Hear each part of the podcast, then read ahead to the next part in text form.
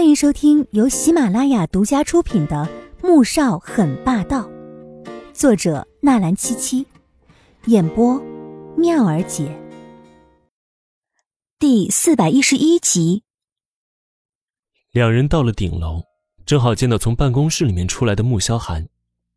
黄天武装出了一副毫不在意的喊了一声：“穆总早。”之后便走进自己办公室了。穆萧寒却是眉眼都沉了下来，左印脸上带着胜利的笑容走了过去。小五要我在这里陪他上班，穆总应该没意见吧？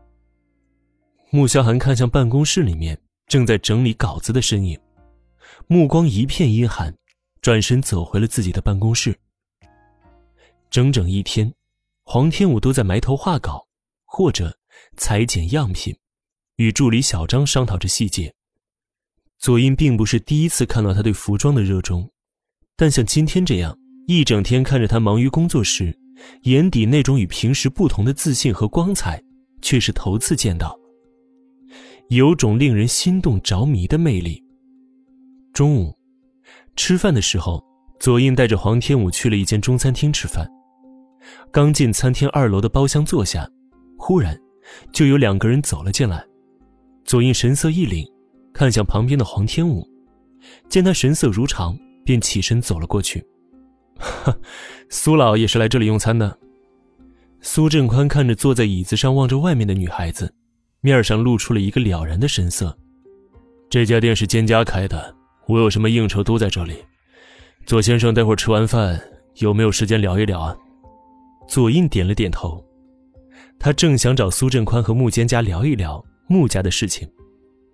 待苏振宽离开，黄天武这才小声的问道：“刚才那个人是谁啊？”“是以前东周最高的行政长官。”因着苏振宽是苏化爷爷的身份，当初和穆家走动也频繁，左英并不打算在他面前多说。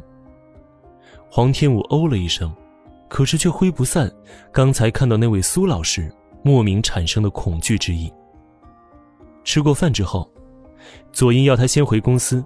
他还有些事情要晚点过去。黄天武没有多想，便提着包走了。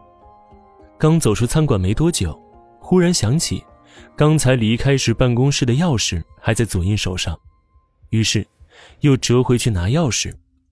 走出包厢时，他正要开门进去，却听到里面传来了一道声音：“牧师这边，左先生可有什么好法子，让蒹葭得到总裁之位啊？”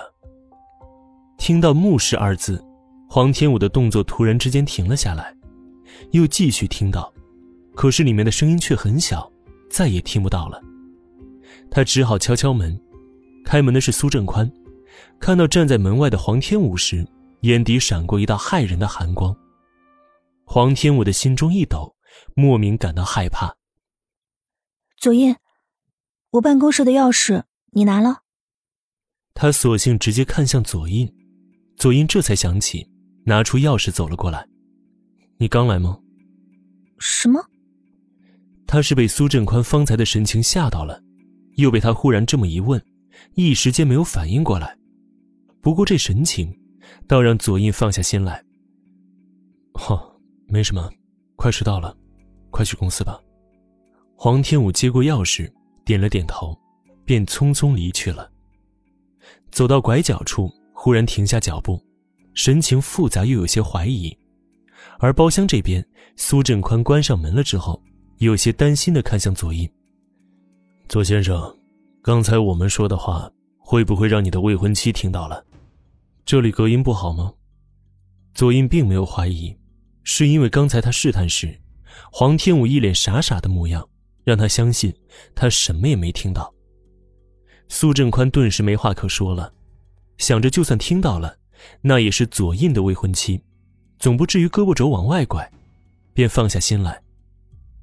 黄天武回到公司，打开门了之后，心里有些烦躁。刚才他似乎听到了一些不太好的事情。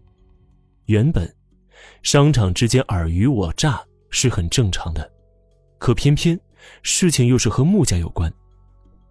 他拿着水杯走进茶水室里面。一边犹豫着要不要去提醒穆萧寒和他的家人提防一下左印以及那位苏老。以至于开水接满时都没有发现。等他感觉疼痛，吓得啊了一声，松开手，水杯直接掉在地上，开水溅得满地都是。他的脚背上立即传来一阵火热的疼痛。穆萧寒看到他从办公室里面出来，而左印并没有过来，便起身跟了出来。刚走到茶水室的门口，就听到他发出了一声惊叫：“怎么了？”他立即走了进去。只看黄天武呆呆的站在原地，望着满地的玻璃碎片。烫到脚了吗？穆萧寒走了过去，看到他脚上的丝袜都湿了，立即将他打横抱起，冲进他的办公室里面，将他放下，先脱了鞋，又小心的将袜子脱下，见脚背上一片红红的烫痕，立即将他抱着进了卫生间。你先忍一忍，用凉水冲一下，我现在让易灵去拿药过来。说着，便转身快步走了出去。黄天武站在那儿，看着水龙头里面的冷水冲刷着自己的脚背，刚才火辣的疼痛感顿时好了许多，脑子里面恍恍惚惚的闪过了一些画面。本集播讲完毕，感谢您的收听，记得点赞订阅哦。